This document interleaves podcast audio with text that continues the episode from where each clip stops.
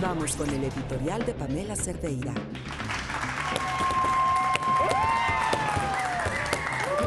La que más aplaude es Maricho, porque no me despeiné. Ah, muy bien, Maricho.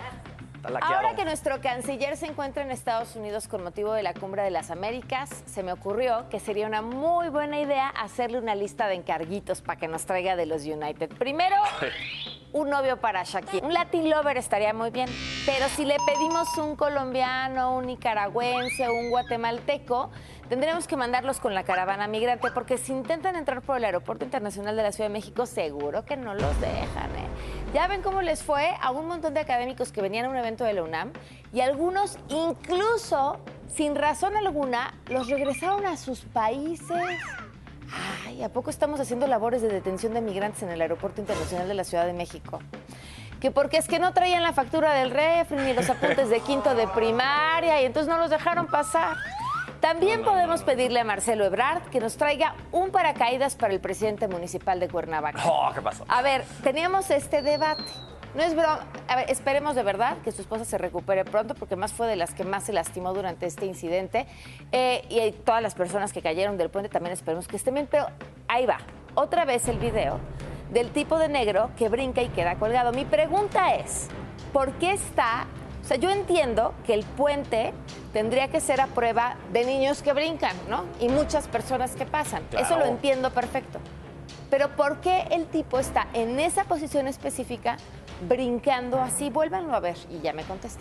¿Cuál es esa intención de estar así en lo que los demás caminan? Pues como- asustar, ¿no? No sabemos, pero. ¿Asustar? Pues si no es Ah, ¿nunca te ha pasado que. pero que- si no es Six Flags, a ver, todos de volada haciendo periodismo de verdad. ¿Quién es la empresa que hizo el puente? ¿Cuánto costó el puente? El tipo brincando no deslinda a una empresa constructora, eso me queda claro, pero la pregunta es esa, ¿por qué está brincando así justo en ese momento? Este sujeto ya fue identificado como alguien que trabaja para el municipio de Matitlán.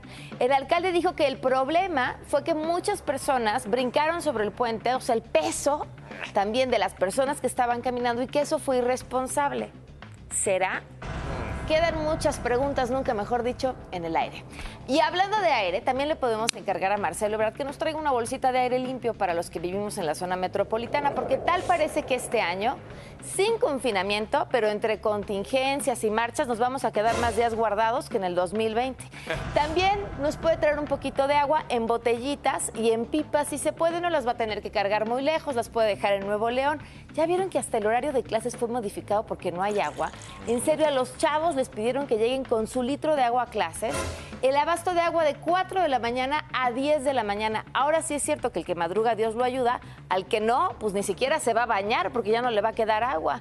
También, ya que anda por allá, que nos traiga unas vacunas de COVID para los niños de entre 5 y 11 años. Ya la FDA recibió la solicitud para ponerles la tercera, la tercera dosis a ese grupo de edad.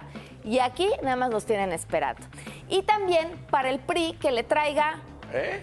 No, no, no, me- mejor que no le traiga nada. Mira, le mandamos al presidente del PRI y que lo deje por allá en Estados Unidos. De paso se puede llevar a los del Partido Verde también.